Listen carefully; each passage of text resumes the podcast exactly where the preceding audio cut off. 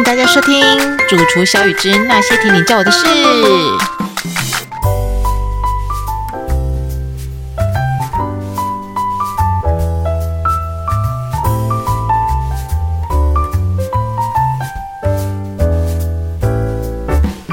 各位主厨小雨的听众们，大家好，我是长工。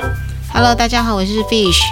哇，今天呢是我们 Podcast 的第二集。哇，首先感谢我们所有的听众们对我们呃主厨小雨的支持啊！当我们第一集推出之后，就疯狂敲完，希望我们赶快赶快来录制第二集。大家想要呃赶快来了解呃到底 PF 是怎么样呃来到呃福州这个地方开店，然后还有没有什么特特别的故事可以跟大家分享。所以今天呢，呃，我们就请血福来帮我们分享呃。为什么在这个地方开店，跟为什么他想要开店？呃，诶，薛府，我想先问一下哈，就是这个月好像是我们 PF 的感恩月，所以感恩月的意思是我们是在四月的时候开幕的吗？嗯、其实也不算是，嗯哼，呃，我们是二零一九年十二月跟房东跟这个店面的房东签约的。签约后呢，我们就开始陆续装潢，然后中间有遇到过年，嗯，然后陆陆续续一直筹备，一直到四月二十一才开始试营运。二零二零年的四月二十一试营运，所以呃也不算是正式营运。所以说，如果说要把四月二十一这一天当做开始营业的第一天的话，所以它算是满三年了，所以算是一个我们的感恩的月份。是哇，所以其实已经在这个地方开店已经三年了。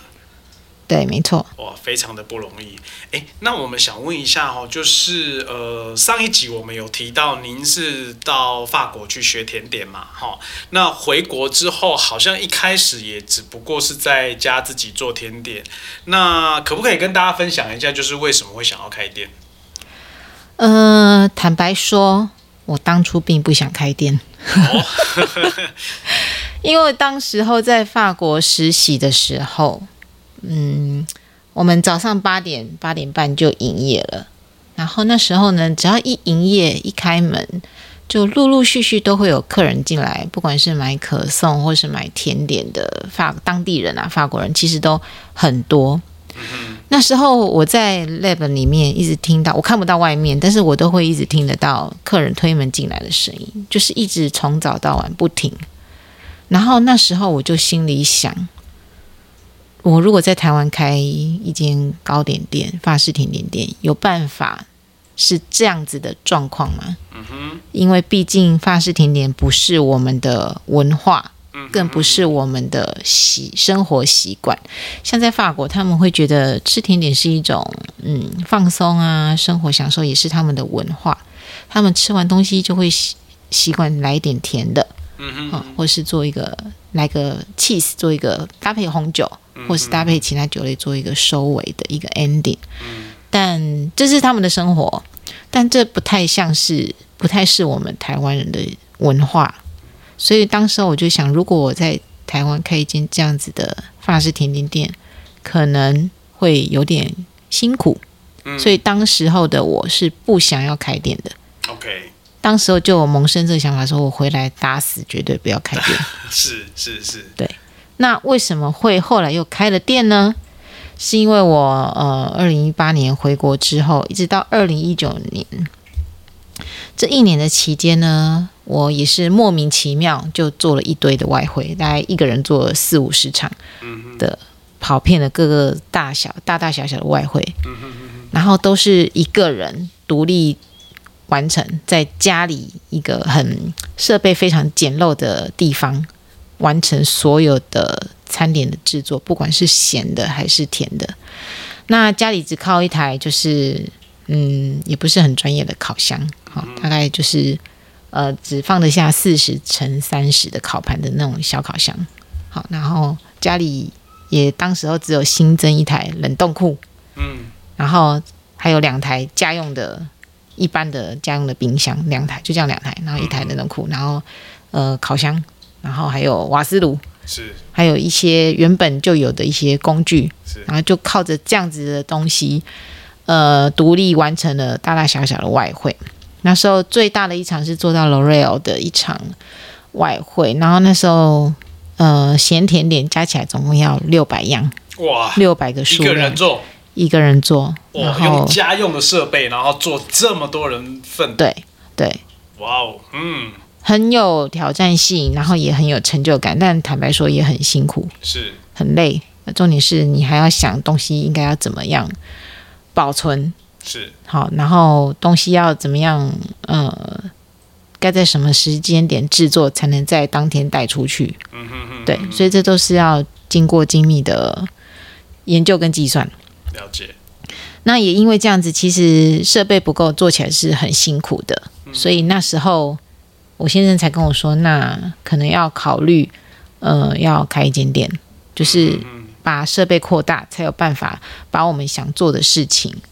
就是靠着这些设备去做到。OK，然后也因为做外汇嘛，很多的很多都是公司行号来订购，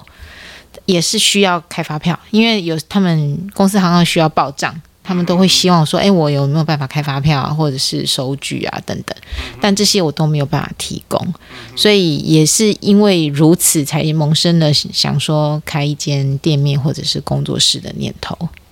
了解。所以其实是因为外汇，所以才想要有一个自己的比较稍微有规模一点的工作室或者是店面这样子。对，没错。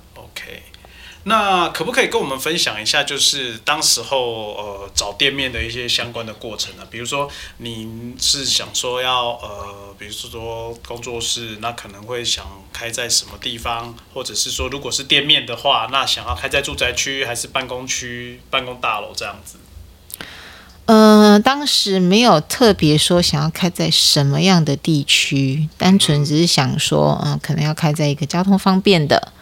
然后好停车的，至少让就是来购买的客人他们是可以停车是很方便的，或者是可以容易到达的一个地区，比如说它的交通工具是有大众交通、捷运系统等等。是对，当初考量最主要是考量这些面向去选择店面。对，然后当时候呃规模来讲，其实我当时候也是想说，也不要没有没有想要做内用的店面了。嗯嗯好，比如说像法国很多糕点店，它其实都是属于外带比较多。好，可以内用的反而没有那么多。他们因为他们店面也不大，所以他们很多都是走外带。嗯，然后那时候我想说，那我也走外带就好，即使客人想要内用，就顶多就店门口啊摆个两三桌，方便大家吃一下就好了。嗯嗯，对。然后，但是陆陆续续也找了很多的地方啊，像台北市啊，蛮多地方东区啊等等，好，然后新北市啊也有找过什么新庄土城啊，然后台北市的什么新店啊这些都有去找过，嗯但是地点都不是很理想。嗯嗯嗯，然后要么不是交通不方便，要么就是它坐落在一个很奇怪的地方，很奇怪的地方，对。比比如说？比如说在呃废弃的大楼里面，像像鬼屋一样。然后或者或者是说，比如说板桥的文化路，我们也去看过啊，但是那些坦白说，电线那些都蛮老旧的，即即使你租了，你也要需要花很多很多的费用去整修。嗯嗯嗯。毕竟，呃，我们也是要考虑到用电安全，嗯，对，所以最后最后看回来的福州，就是我住的地方，住的附近啊。了解，当时候看来福州，心里也是很忐忑啊，因为我住在这边蛮久的，好，所以大概这里什么样的呃环境我也是很清楚。那当初为什么会很忐忑？是想说不知道这附近的人有没有办法接受我这样子的一个形式的糕点店？嗯对，也怕当地人不接受啊，因为毕竟口味上不知道大家有没有办法去接受这样子的欧式文化的东西。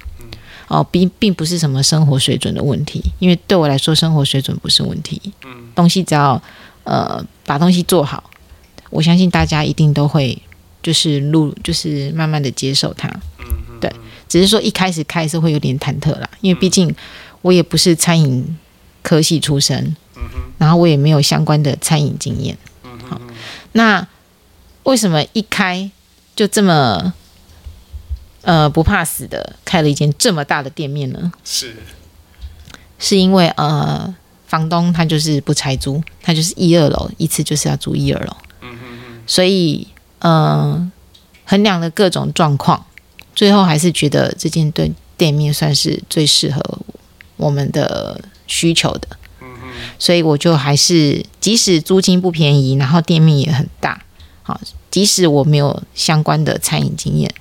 我还是硬着头皮把它租下来了。嗯哼，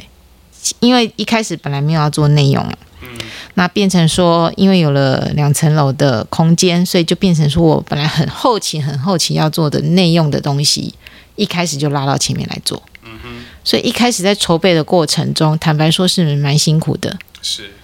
对，因为没有经验嘛，所以比如说我也不会做饮料啊，就要开始从零开始做，就是找询问相关人的经验啊，嗯哼，然后去找设备啊，嗯，去找饮品啊、咖啡啊，看哪一家的好好好喝啊，这样子嗯哼哼，等等。嗯哼哼，所以一开始其实是蛮辛苦的。了解。所以你其实你刚刚提到的，本来是我们，我想应该很多人都很想问你说，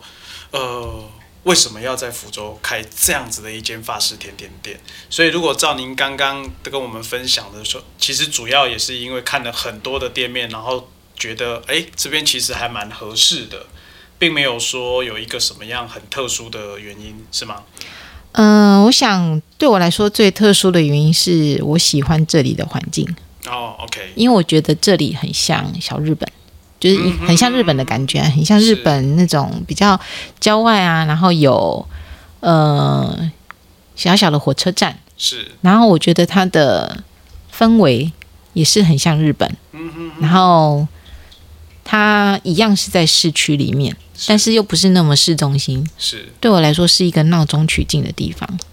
其实我一直都蛮喜欢福州的，了解，对。只是说对有些人来讲，他可能会觉得福州远，然后就即使想来，他可能就觉得啊有点远，然后就不来了。嗯嗯好、甚至像前几天我帮两个年纪蛮大的阿姨结账的时候，嗯哼，他们就说：“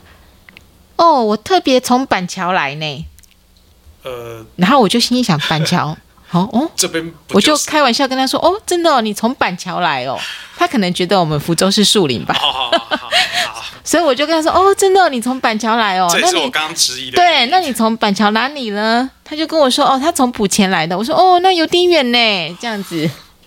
原来是这样，所以连板桥可能土生土长的板桥人也不知道有福州这个地方，也可能以为这里是树林了，等等。是是，对是。不过确实啊，哦，就是福州这个地方，好像在呃大多数人都觉得说，它好像就是板桥的门牌，然后树林的管辖。好像是啊，对哎、不过不过说实话，就是您刚刚提到没有错哦，就是说，呃，我记得有一次我从福州车站走出来到 PF 的时候，我发现哎。那感觉就真的是很像在可能在日本东京，比较像新宿附近的一个小车站，好，或者是说像呃京都车站，然后周遭的那个一个小的那个高架的车站走出来的那个氛围，其实是真的蛮像的，对。蛮特别的一个地方。对，哎，不过您刚刚有提到哦，呃，您是二零二零年四月的时候开始试营运。对，呃，如果退回到那个时间点，好像就是 COVID nineteen 刚开始的时候，哎，对啊，那时候刚签约不久，我十月签的约，二零一九年十月签的约，刚签不久就爆发了。OK，所以其实你们在签约的时候，那个时候是还没有疫情很严重，还没有特别大家会注意到有一个 COVID nineteen。对，那时候十月的时候是根本还没有听说有这个东西。嗯哼哼哼哼，对，然后是一直到签约之后没多久，那时候是过年前爆发的嘛，我记得。了解。那那时候呢，我大陆的甜点班的同学，那时候他也透过微信，嗯哼，好、然后传传了，哎，不是，他不是透过微信，他用微那个那个，WhatsApp。对对对对，他用 WhatsApp 传讯息给我，因为他可能不能用微信，因为怕可能怕怕被哦，了解，怕被监看啊，还是是什么的。他就用 WeChat，呃，是 WeChat，那 WhatsApp Wha- WhatsApp，我一直搞搞混对他用 WhatsApp 传讯息给我，是。然后告诉我说，Fish，我跟你讲，我们现在有就是内地有很严重的，就是武汉肺炎，他叫我要注意。嗯对，然后他现在人在国外囤积口罩，囤积口罩，所以他等他买完，他也要赶快回去内地这样子。然后他就是有先传讯息，其实他那时候他不知道我要开店啊，嗯哼嗯哼，对，但是他那时候就是非常的热心，也非常好心，因为我们在我们在法国的时候，其实我们感情蛮好的，他就第一时间赶快告诉我这件事情，说说接下来可能会爆发一场蛮严重的疫情，叫我们就是要注意，然后如果叫我说，如果我买得到口罩，就要赶快先买口罩起来囤积这样子。然后当时候我心里想说，有这么严重吗？严重到你都要讯息偷偷来讯息告诉我，然后没想到真的没多久，就是新闻就开始有相关的报道。那那时候也是因为刚签约不久不久啊，所以呃，阿德杜丢啊，莫被安诺。呃，对，确实哈。不过，不过，不过，其实你们也是很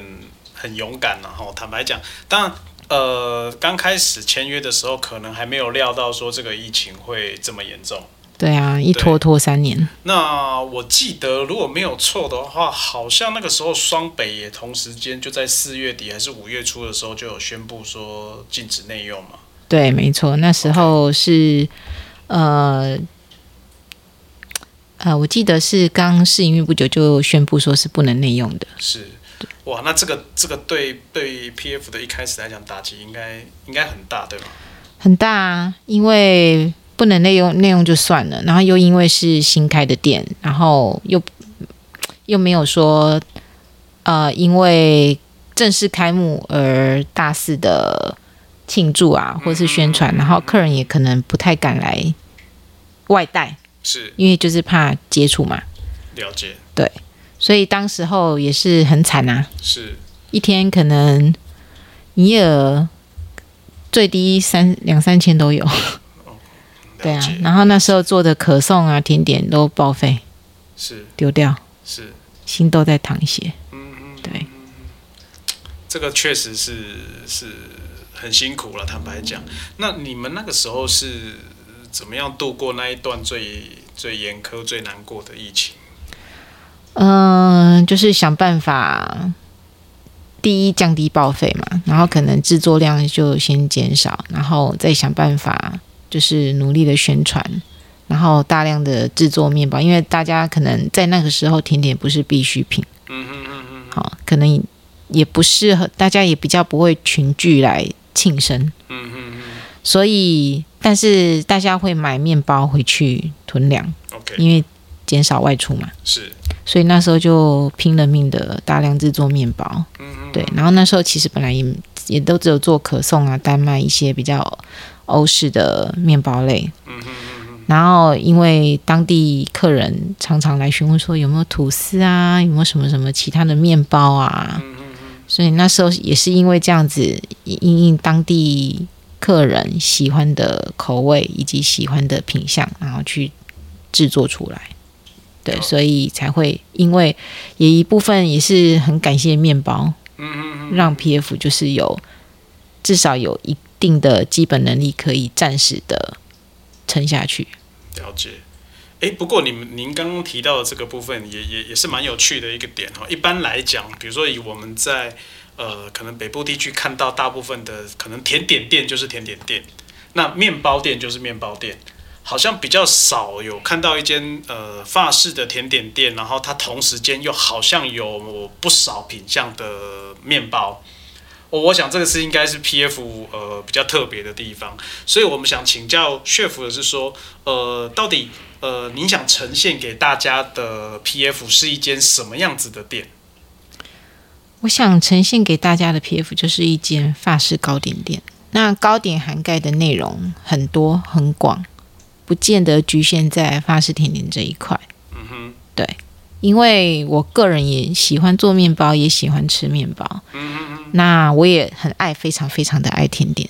我爱甜点，甚至于胜远胜于面包啦。OK，毕竟我学的是法式甜点嘛。但因为对我来说，这些都是很美好的东西，我想要分享给大家，让大家吃一些不同于市面上的口味的糕点。嗯哼，对，所以 P.F 对我来说，它就是一间嗯品相很多的糕点店包括我们现在也有冰淇淋。嗯，哦，是是对是，法式冰淇淋，对，因为坦白说，我在法国实习的店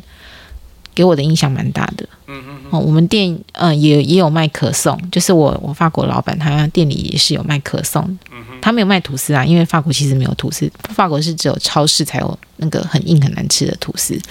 对，一般的法国的面包店是没有吐司这个东西的，它有布里欧，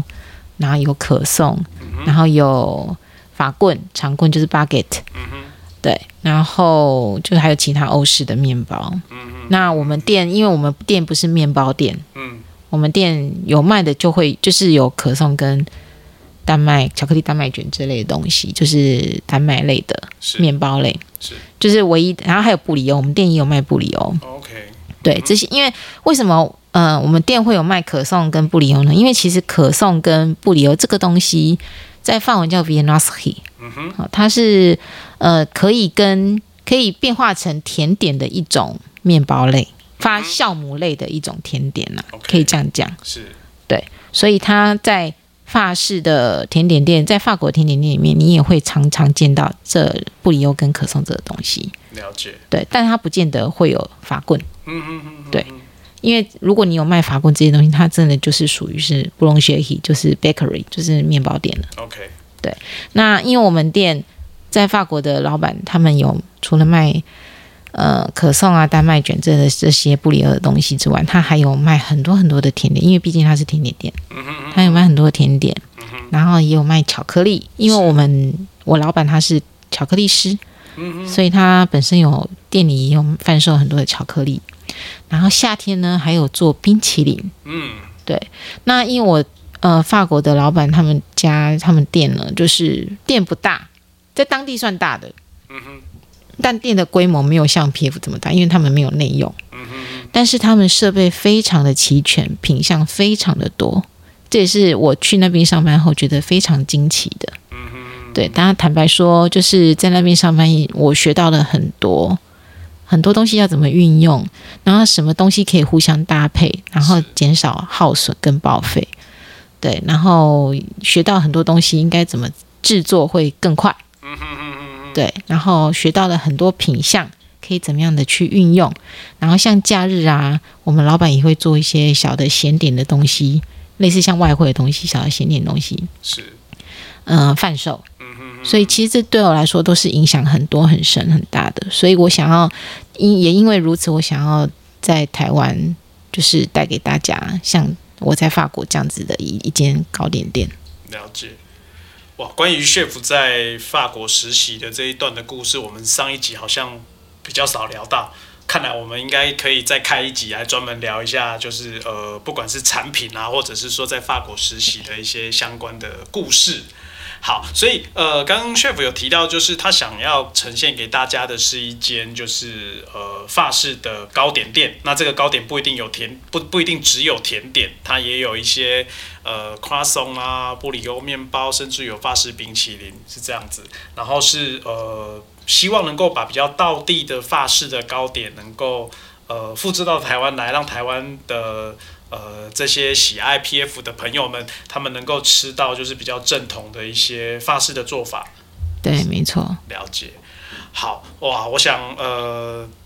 其实这一条这一条路走来其实并不容易啦。那呃，从疫情开始到现在也两年三年多了嘛，哈。两对对，呃，那看来目前应该整个呃，不管是全球或者是台湾的疫情都有稍微比较舒缓。那薛府要不要跟大家分享一下，就是这个疫情之后，PF 有没有什么样子的一个计划，或者是说，呃，你你你你希望能够让 PF 变成什么样子呢？嗯，现在疫情解封了，大嗯，你开放更宽松的内用的限制了。现在其实已经都都几乎是没有限制，也可以不用戴口罩了。是对，那我希望，但是现在很多人都出国啦，就是会选择出国去旅游，因为毕竟三年都关在自己的国家里面。现在大家就是报复性的出国旅游嘛，那这样子的后果就是，其实造成台湾国内很多餐饮业都不是那么的，呃，状况不是不见得就因因此而好起来啦。没有因为疫情解封而比变得比较好。是，对，因为大家都出国嘛，对，那也希望大家就是在出国旅游之外呢，也可以在不管其实不见得是到 PF 啦，就是台湾的餐饮业者还是有很多很用心在经营的，大家还是可以多多希望可以大家可以多多支持。那 PF 日后的计划就是希望透过一些行销活动，可以让更多人认识 PF。其实我一直没有想要把 PF 变成是一个。多有名的店啊，或者是多网红的店，我只是想要把 P F 做成一个嗯，大家可以记得的味道的店。嗯哼，好，比如说你可能吃到可颂，你就会想到 P F；吃到肉桂卷就会想到 P F；吃到爸泡茶，你就会想到 P F；或者是你很久没有吃爸泡茶，或者是你很久没有吃恋爱蓝莓叶，或者是你很久没有吃可颂肉桂卷，你会好想好想吃 P F 的。是。我想要做到就只是这样子，因为我真的，我包括我们内场的每一个人员都是很用心的在制作这些糕点。我们不偷工不减料，即使原物料再涨价，我们也不换原物料。了解，因为我们就是要维持从一而终的好味道。是是是，对我我我想刚 chef 提到这个呃，也也确实，然后我想应该很少有一个甜点店能够敢把它的那个。呃，工作的空间是一个修呃一个一个一个呃 open window 的方式，让大家可以看到你们直接在里面制作。对，哦，我想这个是比较特别的。那呃，如同炫福刚刚所提到，就是说他希望能够把大家这个记忆中的味道。能够持续下去，可能哪怕是一年、两年、三年，或者是呃多久的时间，他呃当他想起这个味道，然后再回过头来 P F 吃到这个味道的时候，会会呃突然间记起他曾经的那个味道，或者是呃当时候吃那个味道时候的一些故事。对，没错。OK，哇，这真的是非常的辛苦，也非常的特别。呃，那最后我们想请教血福一个很特别的问题。就是呃，其实您刚提到了哈，就是一方面是希望大家能够多支持台湾的一些餐饮业者啦哈。对。那呃，二方面其实我们也看到，就是说坦白讲，台湾目前呃整个餐饮业者的餐饮业的状态都不是很好哦。一来就是呃所有的原物料都在涨价啦，那二来的话，可能就是很多人其实都呃找不到员工。好，这是我们餐饮业目前整个餐饮啊、旅宿业目前都有这个样子的问题。好，就是都找不到人。好，那可能就是现在的年轻人都不太愿意到呃餐饮业啦，到服务业。对对，那那这个这个东西很微妙，就是说，那你你呃服务业少了人，然后现在很多我看很多店家都改成，比如说是扫码点餐、机器点餐，那。失去了服务之后的服务业还叫服务业吗？那面对的是一个没有温度的机器的话，这样子的呃服务业或者是这样子的餐饮业是我们想要的吗？我想这是一个目前应该呃找不到答案，但是是我们大家可以坐下来好好思考的问题。好，OK，那回过头来就是，如果这个时候呢有人想要开店，哇，那我们呃血府会想要给他一个什么样的建议呢？嗯，我会跟他说，嗯哼，不要随便开店，想不开可以去开店。对，确实啊，开店其实是真的蛮蛮辛苦的啦，哈。应该，我想血福应该呃轻描淡写的跟大家分享，它中间应该有蛮多蛮多很辛苦的事情。对，真的是血与泪。好，那没关系，我们之后呢，也许会在某几集的 podcast 有机会的话，再来跟大家分享。好，好，那今天呢，呃，我们就呃跟大家分享，就是哎，为什么想开店，跟为什么在福州开店。那同时间，呃，刚好这个月也是我们的感恩月，好像 PF 有一些感恩月的活动嘛。对，OK，好，那呃，大家如果想要了解，就是呃，有这样什么样子的活动，或者是说，诶，下个月好像也就是母亲节了，那 PF 好像也有准备了一些呃相对应的产品、相对应的活动嘛，哈。那我们呃之后再请血夫把它公布在我们可能的 Facebook 啦，或 IG 或者是 Line 上面，然后跟大家分享。好，那今天呃我们的 podcast 第二集呃就到这边结束，然后谢谢大家给我们的支持。那如果大家有想要听什么内容啊，可以在下面留言分享，或者是私讯我们告诉我们。那我们可能之后呃也会陆陆续续在我们的其他集里面跟大家分享，就是呃可能关于甜点的一些相关知识啊，或者是到底要怎么吃甜点哦之类的相关的问题。好，那如果大家有想听的，可以赶快来跟我们联络。好，今天谢谢血夫，谢谢长工，谢谢。好，那我们就跟大家说再见喽，拜拜，好，拜拜，谢谢大家，谢谢，拜拜。